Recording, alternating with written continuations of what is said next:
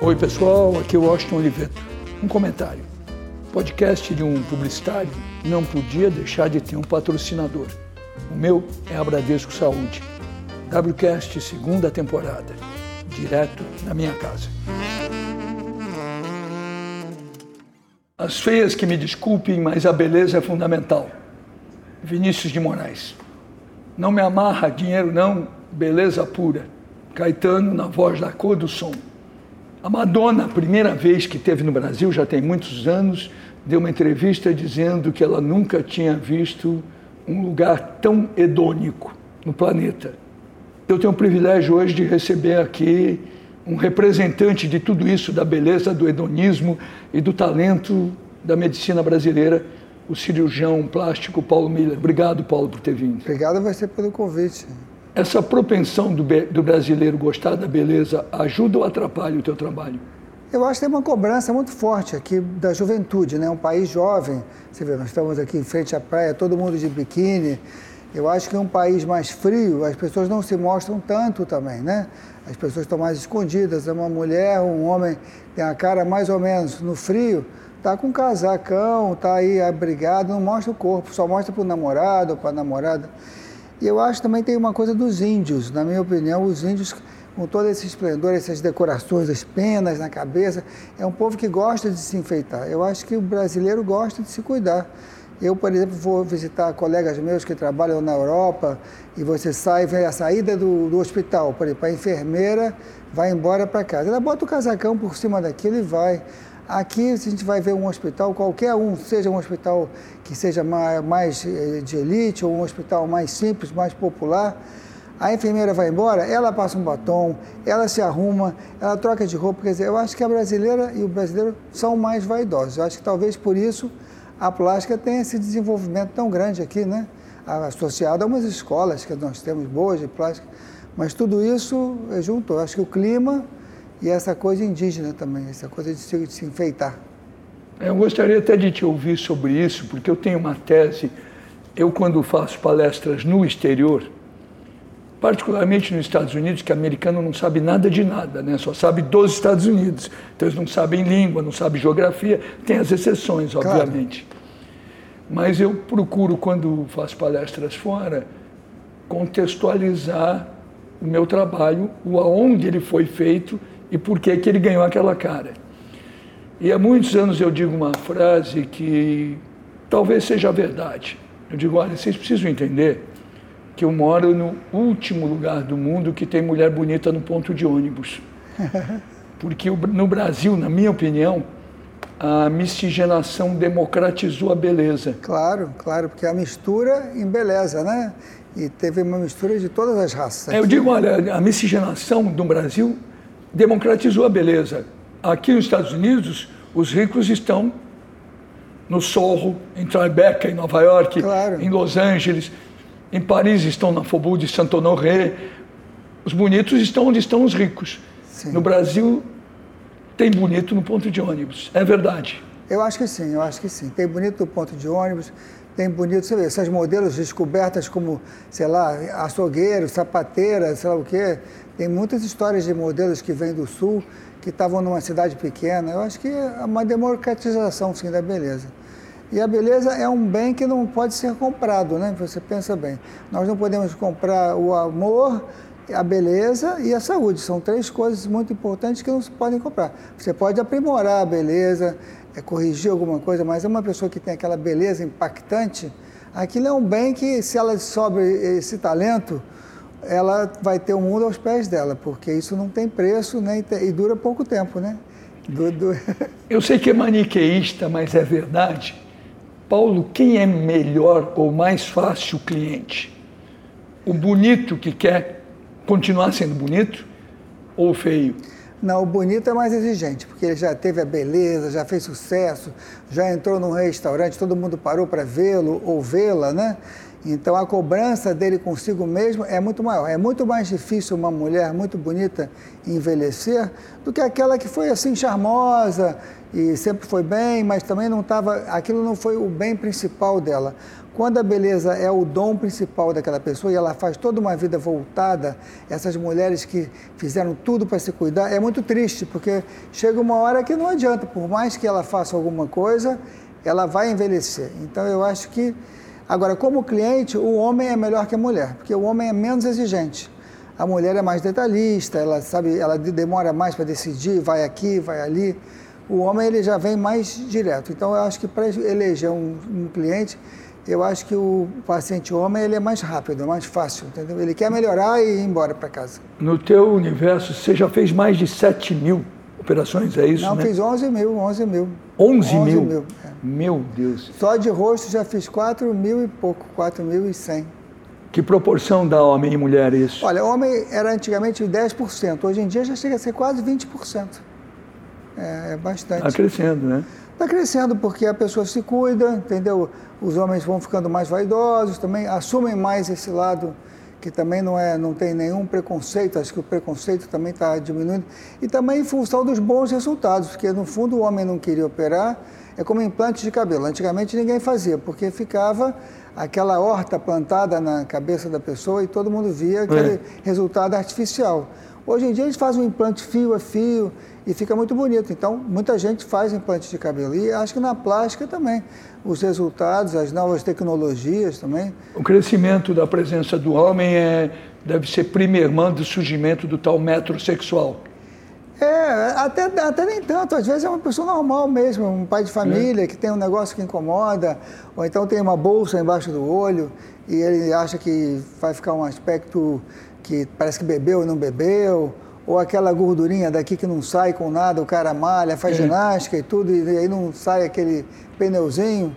Então, às vezes não é nem tão metrosexual, mas claro que tem que ter um pouco de vaidade e tem que ter um pouco de autoestima, porque a pessoa sem autoestima nenhuma não vai fazer plástica nenhuma. E se claro. fizer plástica, não vai ficar satisfeita. Né? Vou te contar uma história. Em 1989, eu fui convidado para fazer uma palestra em Moscou. Eu fui o primeiro publicitário que fez uma palestra em Moscou no mundo. Até 89, que é o ano da perestroika, publicidade era palavrão em Moscou. É. Eles estavam mudando. Aí fui eu e a Patrícia para Moscou. Eh, em 89, para você ter uma ideia, era uma sociedade do escambo. Não existia literalmente o que comprar. Nada. Nem então, caviar, nada. Não, então o que as pessoas faziam era o seguinte: uma mulher estava na rua e tinha uma loja de sapatos. E tinha sapatos 40. Ela calçava 37.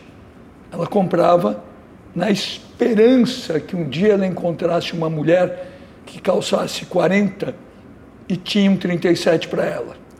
Era a sociedade do escambo total, total. A gente só não passou fome e eu louco para comer um cotelete a Kiev, que eu comia em Nova York, no Russian Room, e lá não tinha. A única vodka que tinha, um, um frio do cão, era Stolichnaya Pepper, porque as outras tinham saído na balança comercial. Era aquela com pimenta. Rosinha, né? Mas a, a emoção de ver era uma coisa. A Praça Vermelha de uma beleza inacreditável, porque, sob o ponto de vista arquitetônico, parece um cruzamento do Gaudí com a Mangueira. Olha. É um Gaudí verde-rosa. Então, bom, aí eu cheguei lá, né?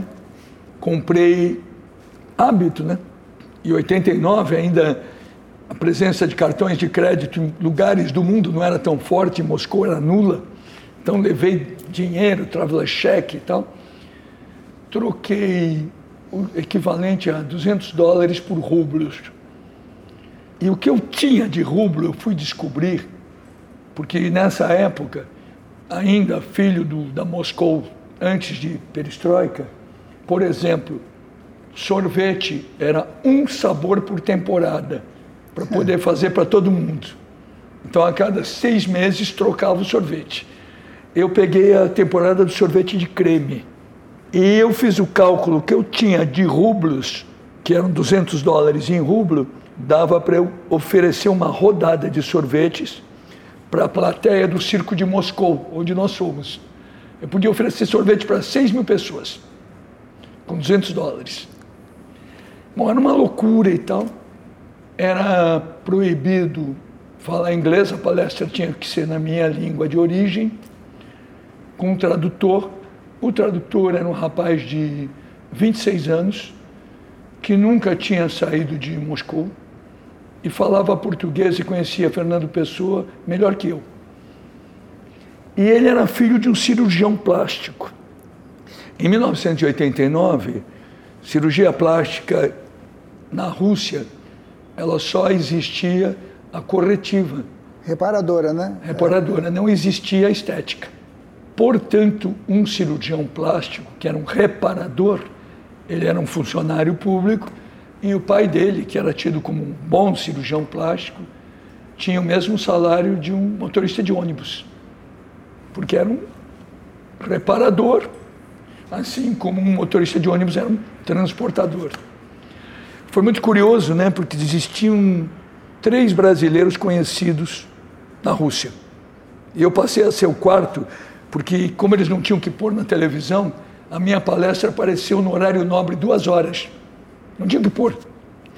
Mas os três brasileiros eram o Sócrates, meu amigo, jogador de futebol, porque eles achavam, à distância, lendo entrevistas, que o Sócrates era comunista. Então eles gostavam do Sócrates.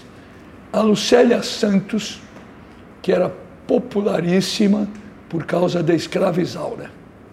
E o louco foi o seguinte: alguém da televisão em Moscou, onde não tinha nada, tinha comprado os direitos da escravizaura, estava passando, a Lucélia virou um ícone e acabou o dinheiro do homem e não passou o final da escravizaura. E aí eu falei para o cara, eu falei, olha, se quiser eu sei o final, eu vou na televisão e conto.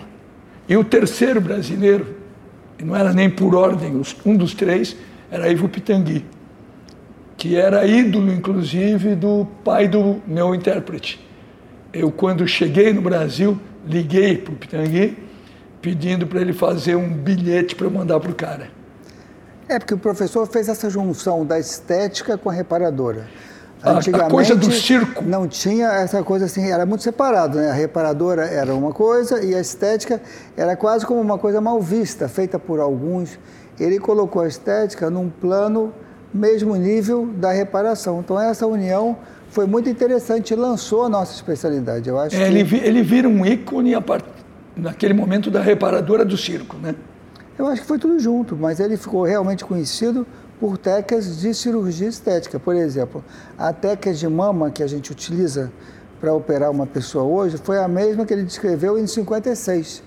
Então eu uso a mesma técnica que ele descreveu em 56. Então foi um precursor nesse aspecto.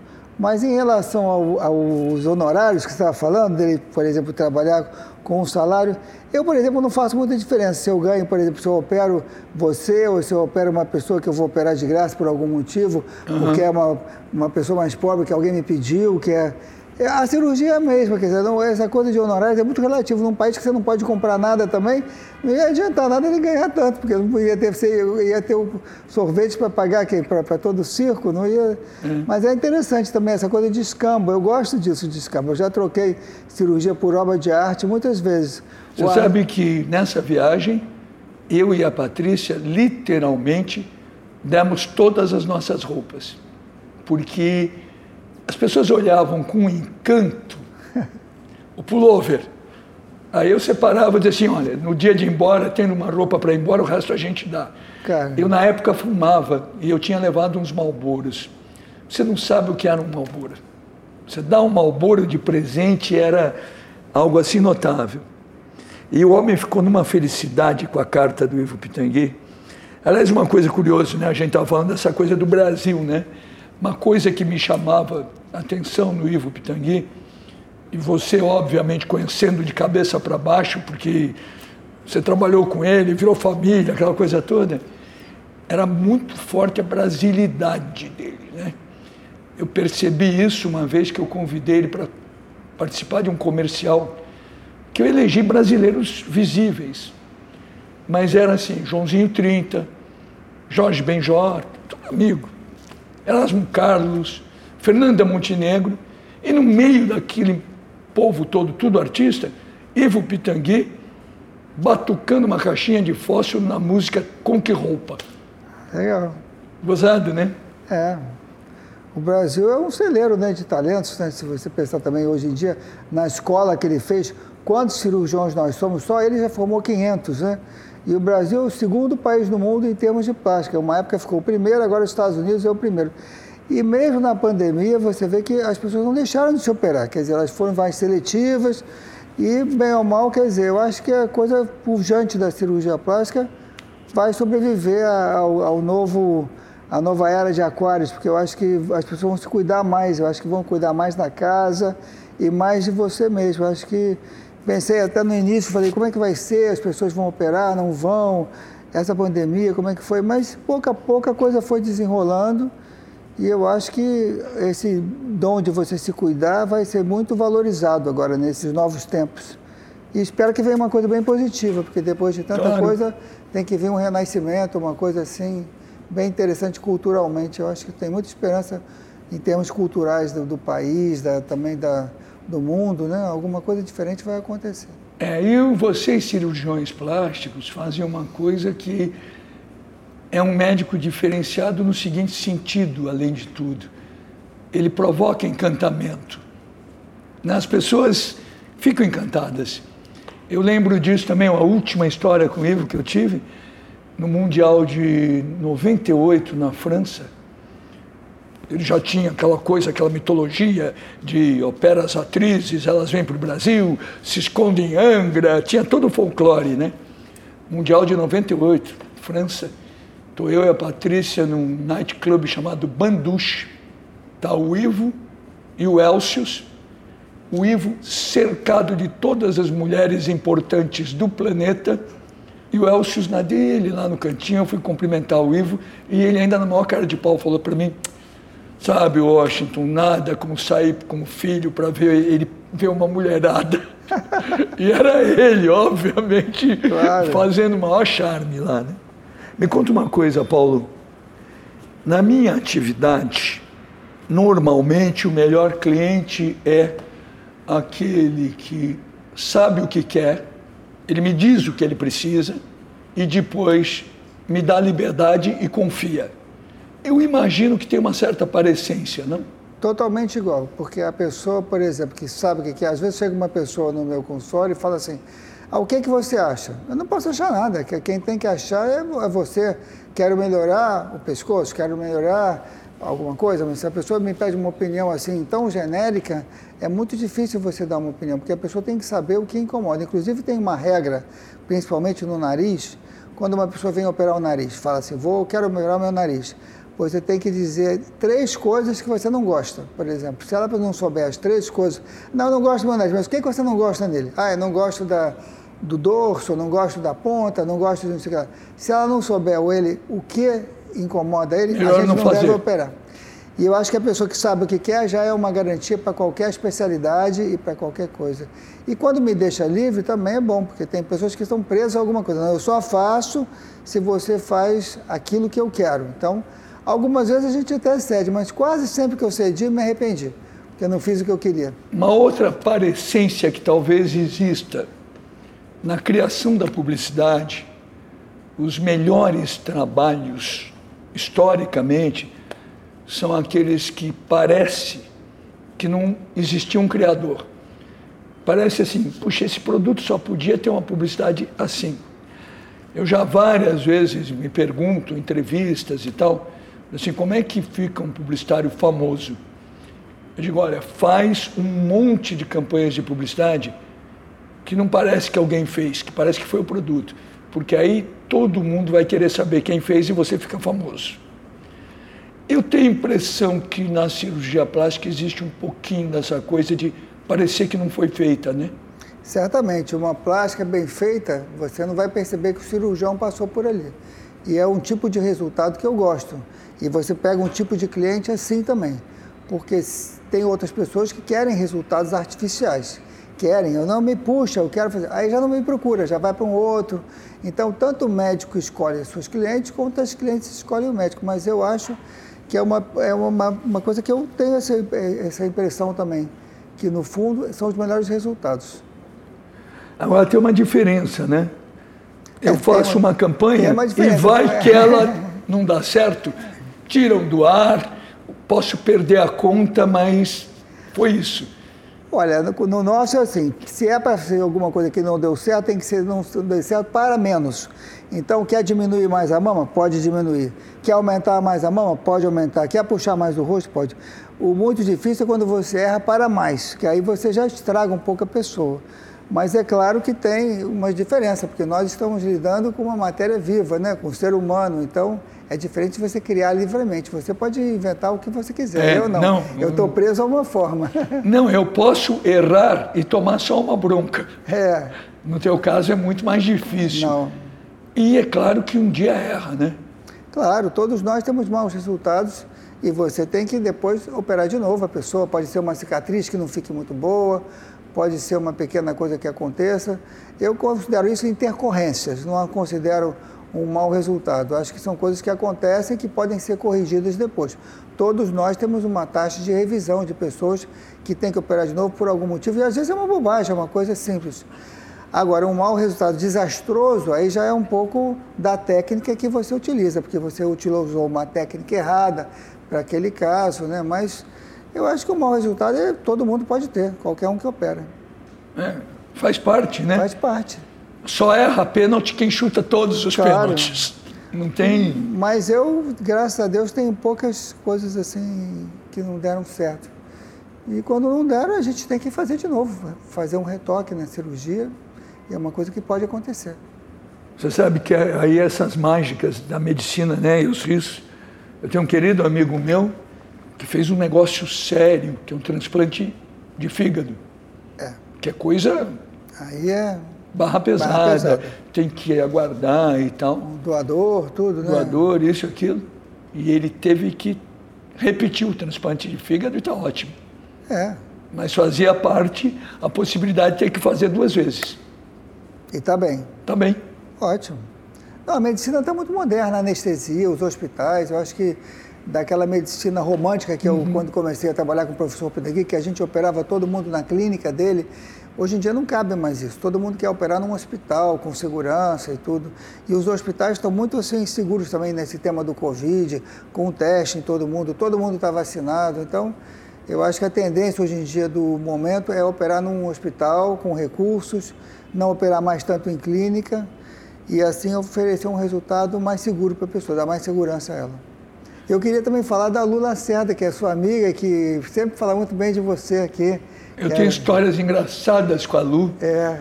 A Lu é uma figura. Eu conheci a Lu tem muitos anos. E ela é muito carinhosa, muito divertida, muito extrovertida.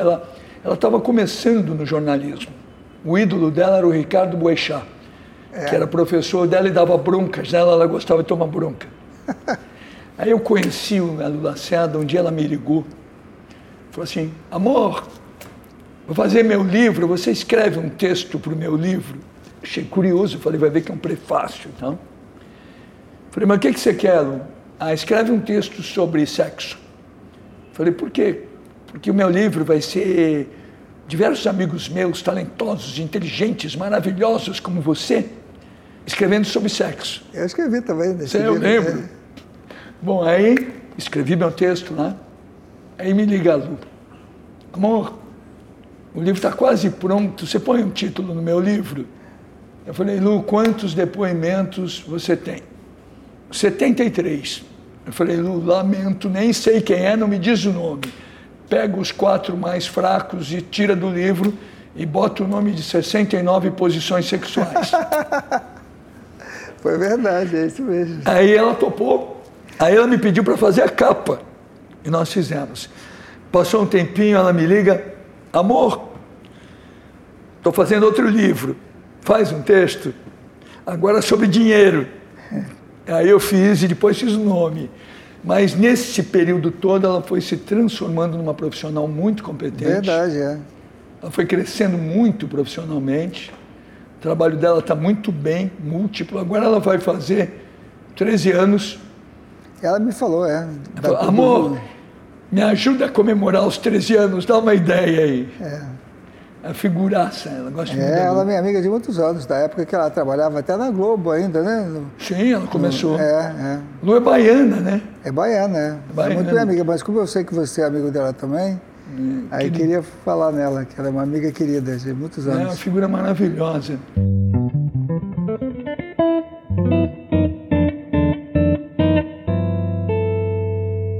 Agora você sabe que tem uma história gozada de eu acho que uma outra atividade, não na mesma proporção da medicina brasileira que ganhou uma projeção internacional, são os nossos dentistas. É porque o dente também é o rejuvenescimento da pessoa, é o dente. Eu acho que às vezes a pessoa. Na Europa não se cuida muito dos dentes, né? É. Se você olhar bem assim, em inglês, então tem os dentes horríveis, né? Sim. É normal, eles têm Portugueses dentes também. sujos, pretos. Aqui a gente ficou com essa influência americana em certos aspectos, né? Essa coisa de rolar. Até está um pouco padronizado demais. Se você olhar na televisão, Sim. todo mundo tem aquele dente. é, agora tem um Mentex, kit, né, que eles vendem. É, aí fica uma coisa estranha. Eu, eu também não gosto, mas eu acho que algumas vezes isso aí é necessário, porque você vai se desgastando como tudo, o dente vai desgastando e é uma coisa artística também. Repara que o brasileiro se dá bem nessas coisas artísticas, né? Porque no fundo a cirurgia plástica também tem um pouco artista no sentido de você indicar para aquela pessoa o que ela deve fazer. Quer dizer, não que você vai inventar uma outra pessoa, mas você pode indicar isso ou aquilo. Isso faz a diferença do cirurgião, porque na verdade operar bem todo mundo opera, né? Mas no dentista também é a mesma coisa. Eu acho que tem um movimento mais escuro, mais claro. Eu acho que rejuvenesce muito a pessoa. A, é, a minha dentista, que é filha do meu dentista, que infelizmente já morreu, e eu tive sempre problema de dente chato, porque eu tomei muito antibiótico de criança. Certo. Eu, dos 5 ou 6 anos de idade, eu tive uma doença que eu não tive, mas que me encheram de antibiótico. E aí isso altera os dentes e tal. Meu dentista era um cara muito competente. E a filha se transformou numa dentista excepcional. E ela observou para mim uma coisa curiosa. O Brasil é um dos países do mundo onde a carreira do dentista tem um estudo igual a do médico, diferente de alguns países onde o número de anos é menor. É uma medicina menor. É, e ao mesmo tempo você tem tão poucos dentistas para a população pobre, quer dizer, é um país de contrastes mesmo, né? O Brasil, por um lado, tem dentistas maravilhosos que fazem tratamentos incríveis, por outro lado, se alguém tem que fazer algum tratamento do dente e não tem dinheiro, é muito difícil esse acesso. Né? Eu uma vez fui a Colômbia, em Bogotá. E em Bogotá tem o que era, na época, creio que é até hoje um, o mais famoso, um dos mais famosos oculistas do mundo, o Dr. Barragan. Você já ouviu falar dele? Já, já ouvi falar. É um ícone, é. assim. E eu tinha uma palestra para fazer lá. E é sempre bom quando você cria um opening attention divertido, né? Eu falei, olha, é um prazer está aqui na Colômbia. E das coisas que eu conhecia da Colômbia, fora o bom time de futebol onde jogava o Valderrama, eu conhecia também a fama do Dr. Barragan. E agora, no caminho aqui para a palestra, eu passei na frente do consultório do Dr. Barragan, que é uma coisa enorme, é um hospital. Então eu tive uma ideia Lá no Brasil a gente tem fama de ter dentistas muito bons. Vocês têm aqui o Dr. Barragan, esse grande oculista. Próxima vez que eu vier, eu vou trazer um grande dentista brasileiro para conhecer o Dr. Barragan e eles podem, em sociedade, montar a clínica olho por olho, dente por dente. e no outro dia saiu no jornal a brincadeira. Funcionou, né? E o nosso querido Boni, nosso querido Boni. Boni vem, Boni está. Então... Bom, você sabe que o Boni ele entende de televisão e exerce a medicina ilegal. Ele é, né? ele é médico, ele é médico. Médico como, ilegal. Por isso que eu quis falar dele, entendeu? Porque ele entende tudo. Ele, ele sabe todas as novidades, os tratamentos todos, medicações novas. Ele é uma pessoa que. Acho que ele é um médico realmente. Ele exerce a é, medicina ele... ilegal, porque ele é hipocondríaco profissional. ele pesquisa tudo, tudo. Bom, escuta, você conhece a história da pedra no rim? Não, essa eu não conheço. Anos atrás ele tinha uma pedra no rim, e pedra no rim, para quem tem, um. É, pode dar cálculo renal, dor. É tudo, inferno, né? dores que dizem que dói que nem parto É. e tal. E o Boni descobriu em algum lugar aquele laser. Ele doou o laser para o Einstein. Para fazer a tripsia do negócio, É, romper a pedra. Mandou buscar, fez para ele e deixou lá. É muito engraçado. Ele vai vir gravar só depois da terceira dose. Aí ele fez um jantar incrível, um almoço incrível. Eu fui na casa dele, uns vinhos maravilhosos, todos cozinhando. E também um chefe incrível, né? Cozinha muito bem. O Boni, ele tem uma característica que eu tento ter também, mas ele é um absurdo. E eu aprendi muito com o Boni, ele é da geração anterior. O Boni não toma um táxi se não for para ser perfeito. Não é que ele toma um táxi, não, ele toma um táxi bem tomado, ele escolhe o táxi, ele sabe o lugar, é... Ele é um perfeccionista fabuloso, uma pessoa de uma generosidade incrível, cozinha melhor que qualquer profissional. E você está gostando de morar na Europa? Como você está? Está gostando de Eu morar em gosto, eu Londres? Tá gosto de gostando? Londres, eu gosto, eu costumo dizer, eu adoro Nova York, mas eu costumo dizer que Londres é a melhor Nova York do mundo. É, agora está a nova Nova York, né? Tá aí, inclusive porque virou o grande centro gastronômico. É verdade, é verdade. Você tem ido a Londres ou não? Eu fui antes da pandemia, um- em 2019, em dezembro. Próxima vez você tem que ir, que eu vou te paparicar lá, que eu sou Mas bom de a- cidades, eu a- vou de agora, ponta a ponta. Agora está difícil, né? Porque para entrar, ficar quarentena 15 dias também não dá. É muito complicado. A última vez que eu te encontrei no exterior, você estava com tua tia Lucinha, É verdade, minha mãe e minha tia Lucinha, lá, lá no Hotel de Russi, em Roma. em Roma, isso é. Aliás, o WCast eu tenho uns dias que eu posso ficar aqui, mas em dezembro eu ataco novamente e uma das minhas convidadas, indubitavelmente, vai ser tua tia Lucinha. Ah, chama ela, vai ser o máximo. A tia dele, a Lúcia Na verdade, Araújo, é muito amiga da minha mãe. Eu chamo de tia por amizade, porque desde pequeno, com Cazuza e tudo, era tia, Ficou, tia. né? Ficou tia, mas hoje em dia eu considero mais tia que muita tia minha, né? Ela é uma mulher notável, mãe do Cazuza, uma mulher adorável. Eu conheço bem Lucinha há muitos anos e eu tive um ano que eu frequentei muito aquele apartamento atrás do country. Certo. Ela e o João casados. Ainda moram lá, ela mora lá. Ela mora lá ainda até hoje. Cazuza ainda, quando voltava para casa, morava lá É. e tal, meu amigo. Eu frequentei muito lá pelo seguinte. Em 1986, eu já conhecia os dois, o João me ligou e o João estava lançando a Xuxa na Som Livre e a Rede Globo ia lançar o programa de televisão da Xuxa. A Xuxa era manchete. O João me ligou para discutir o que a gente fazia com a Xuxa. E o João, aquela figura, né, boêmio, espetacular, tomando uísque às 11h30 da manhã. Tranquilo. 11h30 estou sendo bonzinho. É, acordava já no esquinho. E aí eu gostava muito dele, encantado com a Lucinha, gostava muito do Cazuza, então tudo se casava, né? E foi numa daquelas manhãs no apartamento aqui atrás do country que eu inventei o primeiro license da Xuxa, o chapato da Xuxa, porque o programa chamava Show da Xuxa. O primeiro, eu tinha acabado de sair da DPZ e montado a W. O primeiro comercial da W foi o Chapato da Xuxa. E foi o primeiro license da Xuxa, ou seja, a primeira vez que ela começou a ganhar dinheiro para valer. O que a Xuxa ganhou de dinheiro com a Grandene foi um escândalo.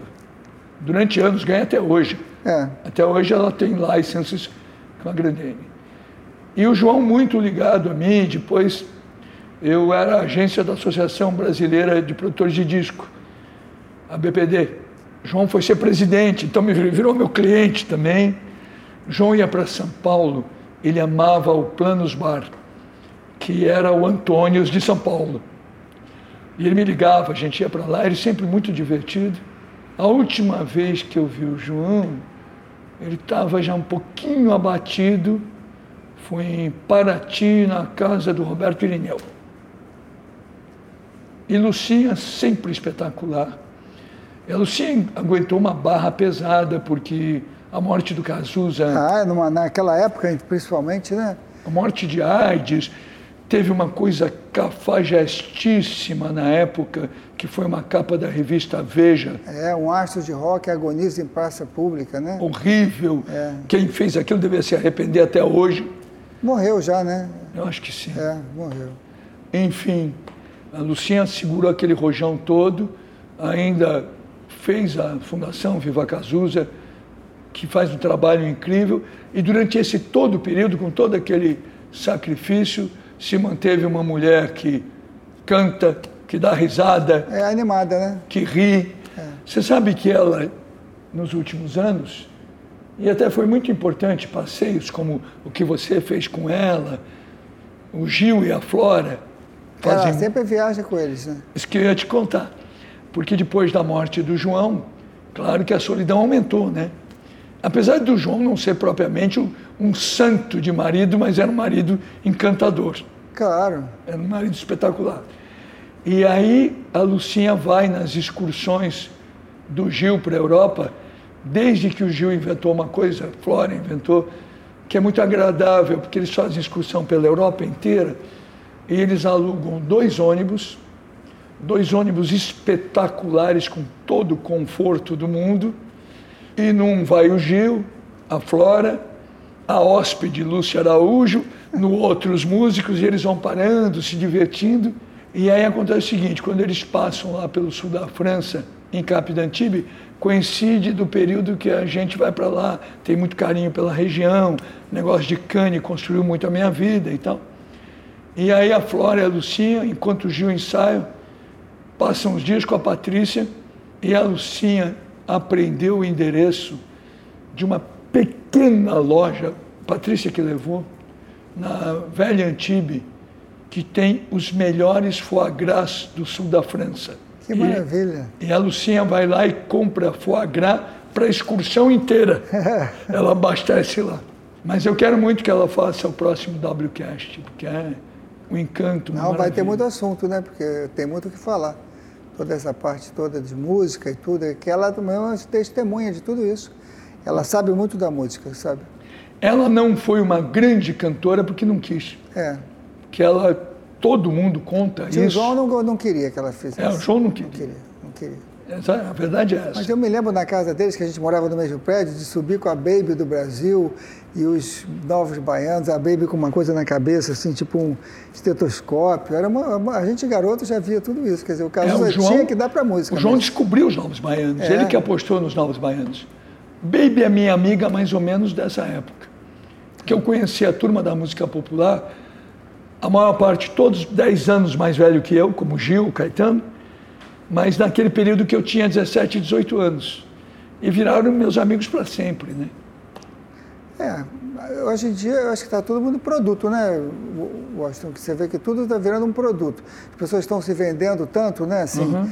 em termos de produtos. Eu vejo, por exemplo, mesmo no meio médico, assim, tem pessoas que fazem, sei lá, coisas assim, se vendem como se fosse um verdadeiro anúncio de televisão, sei lá o quê. Então eu acho que não sei muito que como proceder agora com essa mídia, assim, moderna, o que está acontecendo. Eu queria pedir a sua opinião. O que você acha dessa... Eu acho que existe um exagero geral. Eu estou escrevendo a cada 15 dias para o Globo, né? Sim. E o meu próximo artigo, até sai segunda-feira agora, é um artigo até que eu homenageio o Ney Mato Grosso, que fez 80 anos com uma juventude, é uma beleza e uma alegria admirável. Eu, é. eu termino o meu artigo dizendo, um dia eu chego lá que o Ney, nem meu amigo e tal. Mas eu faço comparações de como as coisas eram e como as coisas são, para tentar entender como elas serão. Então, por exemplo, uma coisa que eu digo nesse artigo, diz assim, olha, alguns anos atrás, homens casados com mulheres belíssimas, gostosas e tal, eles, teoricamente, preferiam que elas não se expusessem tanto com vestidos muito curtos, decotes exagerados. Não queriam exibir a mulher, né? Ou calças muito justas. E hoje muitos homens fotografam essas suas mulheres de biquíni em poses sexys e colocam no Instagram. Eu acho uma estranha evasão de intimidade. Mas será que não é uma coisa de posse para mostrar? Eu sou dono dessa daqui, olha que eu tenho, que, que maravilha eu tenho. é estranho, né? É estranho, né? Nesse mesmo artigo eu escrevo assim, olha, quando eu era muito jovem, jogadores de futebol cortavam o cabelo, quando tinha que cortar o cabelo, e jogavam muito. Pelé cortava o cabelo, Gerson cortava o cabelo, Riverino, Tostão. Agora, hoje, o cabelo virou uma prioridade. Ah, a seleção brasileira que foi para o último Mundial tinha mais cabeleireiros do que ortopedistas. é curioso. É, está tudo muito mudado assim, nesse aspecto. E principalmente essa exposição. Na plástica, eu acho que essa exposição é, não é benéfica, porque você exibir tanto uma coisa que você fez, eu acho que é uma coisa mais privativa. Você deve manter um pouco para você, até como parte do charme, entendeu, Austin? Porque você eu acho, faz também... alguma coisa. Claro, você pode falar para sua melhor amiga, não tem para nada Sim, demais. Pode. Né? Recomenda é, Recomendar para o médico, tudo isso é válido mas assim você fazer da plástica um passo a passo, que agora você viu esse Mark Jacobs operou no, na, nos Estados Unidos e colocou um passo a passo da plástica dele. Maluco. Todos os, os, os momentos, entendeu? entrando numa câmera hiperbárica para cicatrizar. Então ele fez um, como se fosse uma reportagem de toda a evolução. Eu já operei pessoas da mídia, agora é, há pouco tempo, que também postaram no hospital, eles com capacete, eles com a coisa. Eu falei, não faça isso, espera um pouco, espera ver se está melhor. Mas eu senti que aquilo para eles era uma, uma coisa de engajamento, entendeu? Então, deveria uhum. ser exposto para, para dar mais. Não sei, não sei como explicar, mas não, eu, foi, me surpreendeu um pouco. Eu, Paulo, eu sou muito fã, por isso que eu te perguntei. Eu adoro essa ideia, assim como eu gosto do anúncio que parece que ninguém criou que só o produto podia ser, eu adoro essa ideia da plástica que parece que não foi feita. É. Principalmente gente tão bonita. Claro. Né? Porque, claro, nossa, se você fosse, vamos fazer uma brincadeira, vai, você vai lembrar do ator. Se você fosse operar o Costinha, Costinha só dava para melhorar. Não ia ter muito jeito, não. Agora, uma linda mulher que está fazendo uma operação para corrigir a idade, o tempo. É mais difícil, é mais cobrança, né? É mais Sem cobrança. dúvida. Mas também o resultado vai ficar espetacular, porque a pessoa já é bonita, continua bonita, vai ficar mais jovem, ninguém vai notar. E é um pouco de, uma, entre aspas, uma discreta mágica que a pessoa vai fazer. Mas é muito mais responsabilidade, você tem razão nesse aspecto. Teu filho é cirurgião também? Meu filho é cirurgião também. Ontem até jantei com ele, mas ele não trabalha comigo, ele quis fazer a carreira dele sozinha. No caso dele é mais complexo ainda, porque ele é neto do Pitangui e meu filho, quer dizer, tem... Ele só tem problema. Só, só tem... ele tem para todo lado a situação. Então a gente trabalhou juntos uma época, mas depois ele quis fazer o caminho dele, ter os clientes dele. Eu achei bom também, porque mas agora estamos muito bem, porque ele me pede algumas dicas e eu dou. Eu acho que é um período bom para ele fazer isso. Eu acho que é. depois a tendência é até ele se juntar com você. É, vamos ver o que, que vai acontecer. No início fiquei meio chateado, mas agora estou aceitando bem. Eu acho que é uma, um desejo dele e eu acho, acho que foi uma boa ideia para ele. Olha, eu anteontem recebi aqui para fazer o WCast um, um sujeito que é um dos grandes talentos da publicidade brasileira não quis continuar na publicidade, praticamente começou comigo, meio meu aluno e tal, e que é um caso meio parecido, que é o Ricardo Freire que inventou aquele Viagem na Viagem, que hoje é um negócio de turismo espetacular. Certo. E ele queria fazer isso, ele não queria ser publicitário, apesar que enquanto foi, foi brilhante. Agora, o Ricardo Freire fez comigo, num período, ele estava fazendo um trabalho sensacional. Ele chegou para mim e falou, eu preciso ir embora. Falei, por que, Henrique? Você está fazendo um puta trabalho. Não, porque eu preciso ir embora, porque eu preciso saber se eu sou bom ou se eu sou bom do teu lado. É. Eu falei, Henrique, você é ótimo. Não, não, eu preciso saber isso. Eu falei, Henrique, não faz isso. Eu preciso saber, só quero uma promessa tua. Quando eu souber que eu sou bom, posso voltar? e ele voltou. Pra você ter uma ideia, ele saiu, ele fez uma das mais brilhantes campanhas de publicidade do Brasil, aquela não é nenhuma Brastemp, numa maravilhosa agência de um amigo meu, Júlio Ribeiro. Depois que ele fez aquela, ele me ligou e falou assim: agora eu volto. E ele estava fazendo ótimos trabalhos comigo. Então, teu filho pode ser um pouco isso. É, quem sabe. Tomara que volte, vamos ver. Não, e teu filho realmente exagerou na categoria sobrenome de, de cirurgião plástico, né? Não, e tem uma história engraçada, porque ele estava no colégio, e aí o, menino, assim, no colégio, assim, fala assim, meu pai tem uma BMW, meu pai tem não sei o que lá. E eu, num começo de carreira, assim, aí ele ficou escutando, escutando, escutando. Depois ele falou assim, meu avô tem uma ilha e um avião. Aí acabou logo o assunto. Aliás, quem é figuraça é o Elcius, né? Eu tenho visto pouco, porque depois me separei e tudo, mas eu acho que é uma, eu acho que o Elcio é o melhor PR de todo É o que eu ia te dizer. De todo mundo, porque eu fui uma vez à Jordânia, a convite do embaixador da Jordânia que me convidou para ir lá dar uma aula, eu fui e eles me levaram numa casa de uma senhora que estava fazendo uma festa, todo mundo chegava lá com véu, chegava lá, tirava a roupa toda, as mulheres todas vestidas ocidentais, muito bonitas, mas chegavam todas vestidas assim, bem fechadas e tudo. E a dona, uma mulher muito internacional, conversando, assim, muito bonita. A primeira pergunta que ela me fez quando eu cheguei no lugar, assim, ah, você é brasileiro? Conhece Elcio Pitangui? Vou te contar. O eu Elcio... estou nesse lugar aqui no meio do nada, vem me perguntar. O Elcio é impressionante e eu acho até uma pena que ele não tenha profissionalizado essa vocação natural dele. Porque não é um sujeito que se eu desse uma festa hoje, aqui, nesse meu apartamento, para muitas pessoas, convidasse o Elcio, depois de 15 minutos ele já fazia o papel do anfitrião. Ele receberia todas as pessoas, conversava com todo mundo. Uma vez, a cara dele. Nós fomos para Saint-Tropez, eu, Patrícia, Ricardo Amaral, Gisela e o Elcio que estava com eles. Nós fomos para Saint-Tropez, fomos almoçar no Clube 55, Clube 55 fervendo de gente importante e tal. Eu acho que o Elcio estava voltando aqui de Angra, de alguma coisa. E o Elcio literalmente conhecia todas as pessoas que estavam no Clube 55. Mas conhecia de verdade, assim, vinham conversar com ele e tal. Aí tinha uma mesa que tinha três loiras escandalosas. E eu, de sacanagem, falei, Elcio, e aquelas três loiras, você conhece porque não vieram te cumprimentar? Falei, não. Mas ele, ele ficou, foi duro para ele dizer aquele não, sabe, não conhecer. Aí passou um tempo, ele sumiu e tal. De repente ele voltou. Atrizes pornô norueguesas. ele já tinha se enturmado, já era amigo delas. É, mas trabalhar dá trabalho, né?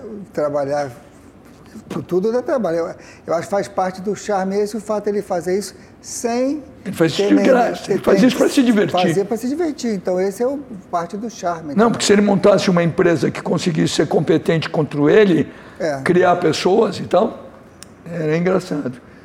Paulo, eu li em algum lugar que você faz umas consultas, não sei qual o nome delas, a 100 reais que você doa para causas sociais esse dinheiro? Ah, foi assim, porque no início da pandemia fiquei muito parado, né? não tinha o que fazer. E as pessoas não deixavam de me procurar, porque queriam uma opinião, ou a pessoa estava operada, ou a pessoa queria operar, já queria ir adiantando alguma coisa. Então eu tive essa ideia de ajudar uma instituição de caridade, para não perder meu tempo também sem a pessoa pagar nada. Ao mesmo tempo eu não queria cobrar como uma consulta, porque eu queria fazer alguma coisa por alguém. Então eu fiz essa ideia de oferecer essas consultas online, que eu aumentei para 200 reais, e a pessoa paga para uma escola. É uma escola que é de um pessoal que eu conheço, do Mosteiro de São Bento, e eles atendem as crianças que vão, a mãe vai trabalhar e deixa a criança lá durante o dia e pega à tarde. Então é uma, tipo uma creche assim. Então eu faço consultas. Então, por exemplo, ontem fiz duas, são 400 reais. Então no final do mês faço, sei lá, 20, 10, tiro uma, um certo tempo das consultas para isso. Não posso fazer tantas também porque demora um pouco, mas é uhum. interessante. Bonito. e, muitas, Boa ideia. E, também sabe o que acontece? Muitas vezes você encurta as distâncias, que por exemplo, a pessoa está num outro estado, ela quer vir se operar comigo, mas aí tem que pagar uma consulta, uma, tem que pagar um avião, tem que vir para cá. Assim ela já me vê online eu já tenho uma ideia dela como ela é, mando tirar roupa, fica até parecendo uma, uma coisa pornô, né? Porque eu digo, tira a roupa agora, tem, tem, tem, que tirar, como é que eu vou fazer, entendeu? Aí tira a roupa, eu já vejo tudo como é que vai ser feito, eu já vejo o rosto, passo os exames todos, passo o orçamento e a pessoa já vem para operar. Então é interessante para essas, e principalmente para a gente fora do Brasil, porque aqui o Brasil tem muita tradição de trazer pessoas de fora para operar, devido ao Pitangui e tudo isso, nós temos a história um pouco disso. E muitas vezes na Europa os resultados são muito desastrosos. Agora não mais, que é como Londres. O Londres já tem restaurante bom, daqui a pouco vai ter plástico bom, vai ter, como uhum. todo lugar, vai para frente. Mas a pessoa que já faz uma avaliação assim facilita. Que eu ouvi falar, mas pode ser que não seja, alguém comentou lá em Londres que o cirurgião plástico mais prestigiado de lá é um italiano. Um italiano, né? É. É, pode ser, mas eles, são, eles têm a possibilidade de trabalhar na, em Londres e tudo. Londres, como uma cidade riquíssima e uma cidade tão grande, vai ter alguém bom, claro que vai ter. Em Londres tem um dermatologista brasileiro muito bem sucedido. É. Não, operar num lugar desse seria um paraíso, mas aí você tem que revalidar o seu diploma, você tem que entrar na faculdade nova, eles são muito restritivos, né? Uhum. Eles se protegem, quer dizer, eu se fosse mais jovem poderia fazer isso, mas agora já estou estabelecido aqui, já está bom. Rio, São Paulo já, já, já tem o suficiente. Né?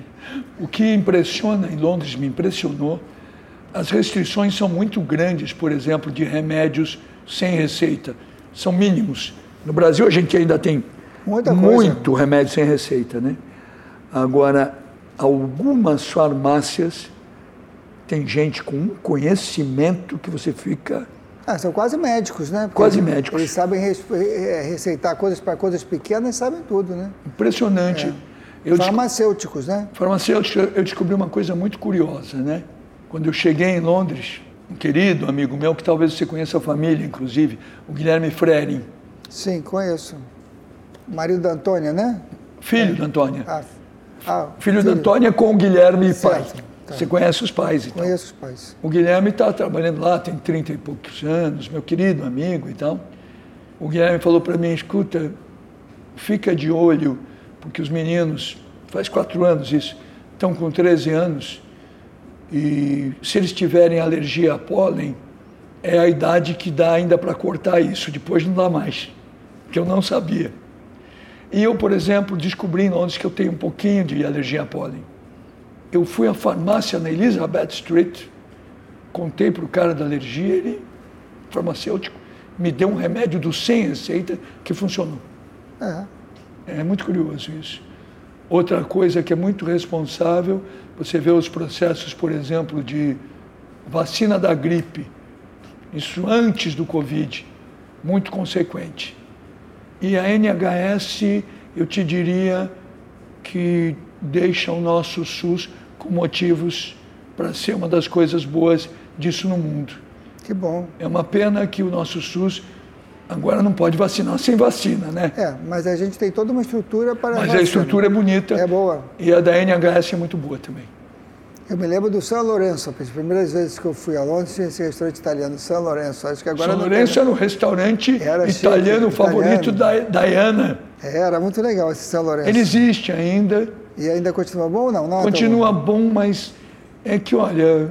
Só podia pagar cash, né? Não tinha cartão de crédito. É, era que nem o Peter Luger em Nova é, York, assim. Era. O, aqui, Paulo, é impressionante o que aconteceu com Londres.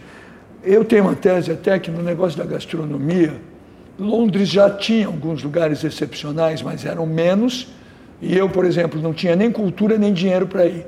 Eu não sabia que existia e não ia. Eu vejo isso porque, por exemplo, tem um amigo meu, Geraldo Forbes, que tem mais idade e que ia Londres como um homem rico há muitos anos.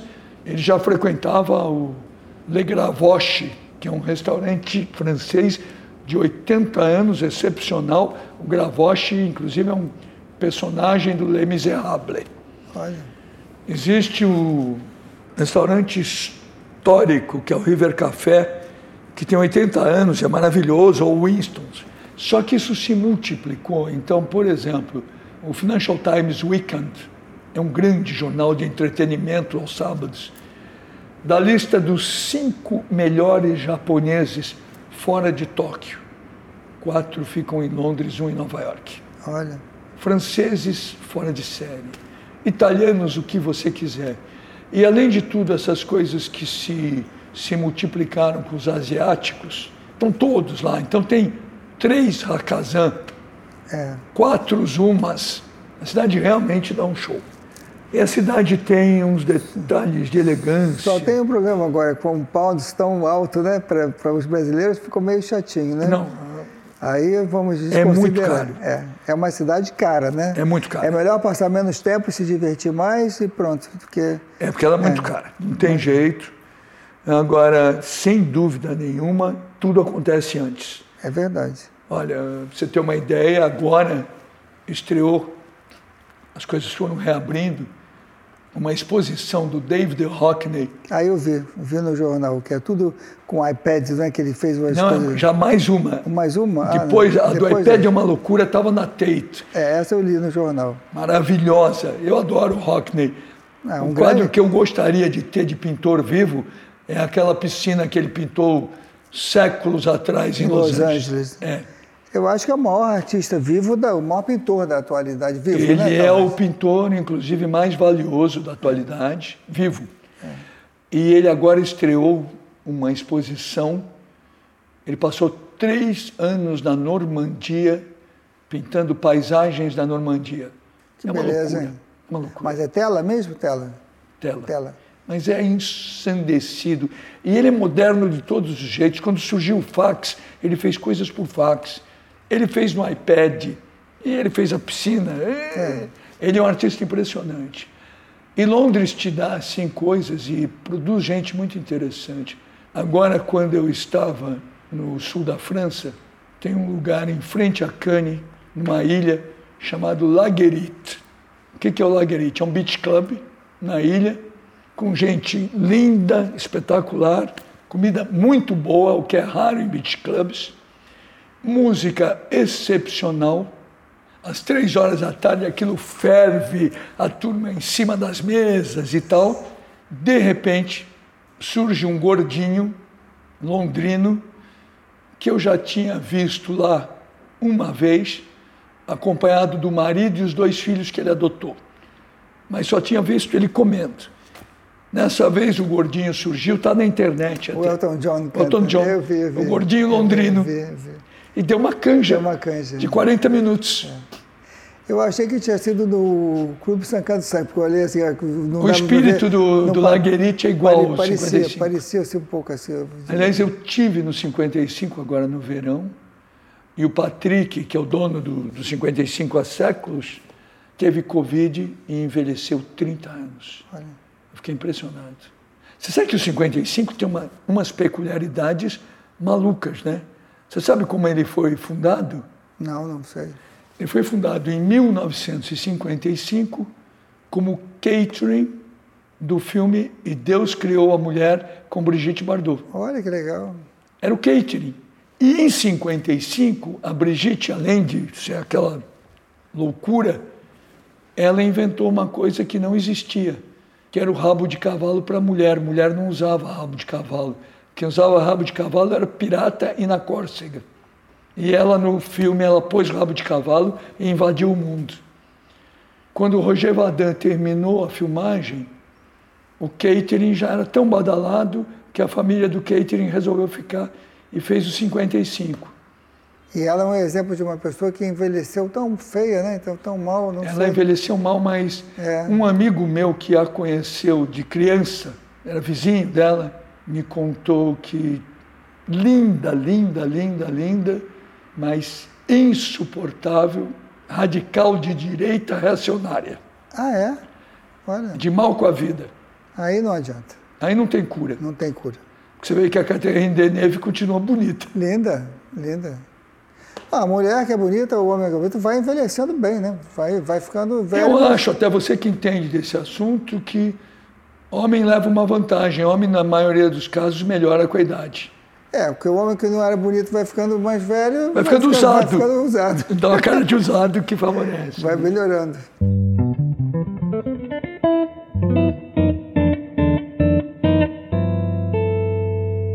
Paulo, deixa eu te perguntar, eu não quero te explorar tanto, pelo amor de Deus, mas é que te perguntar de planos para o futuro é tão difícil no seguinte sentido, né?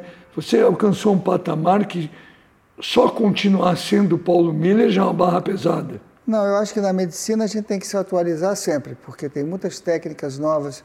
Agora tem esse aparelho novo que se chama InMode, que é uma coisa que eu comprei, que é uma tecnologia israelense, que é feito para melhorar a flacidez em algumas áreas. Então os lasers estão surgindo com muita novidade para melhorar a qualidade da pele, microagulhamentos.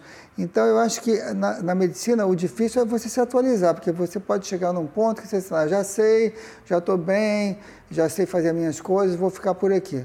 Aí não dá, porque na medicina você tem que ficar até o final lendo, procurando se atualizar. Então, eu acho que como uma coisa para o futuro, eu procuro me atualizar em tudo isso. Mas eu acho que também como planejamento para o futuro, eu, se eu pudesse, eu viajaria, trabalharia um mês e viajaria assim uma semana, dez dias. Eu acho que isso seria uma combinação perfeita. Você gosta de viajar, do meu né? lifestyle, porque eu adoro viajar, eu acho que eu sou uma pessoa que curto, eu falo línguas, então é, facilita muito a vida da gente se você fala uma língua bem. E eu acho que viajar para mim é um objetivo que eu tenho. O mais, eu acho que é ter saúde, né? Porque eu acho que hoje em dia a saúde é. tem que ser bem valorizada. Nós vimos que estamos todos frágeis agora, nesse momento. Você está bem, não está bem? Gente que eu conheço, amigos queridos médicos morreram de Covid. Então, temos que agradecer, mas temos que ter esse objetivo da saúde também. Me cuidar também porque a medicina vai tomando muita conta de pessoa, um pouco como a publicidade. O cara que é publicitário está no auge, trabalha até meia-noite para acabar a campanha, não sei mais o quê. Uhum. E nós vamos na mesma onda. Se a gente deixar, então eu vou ter uma consulta de alguém que está no último momento, que quer vir às 8 horas, que não mora no Rio.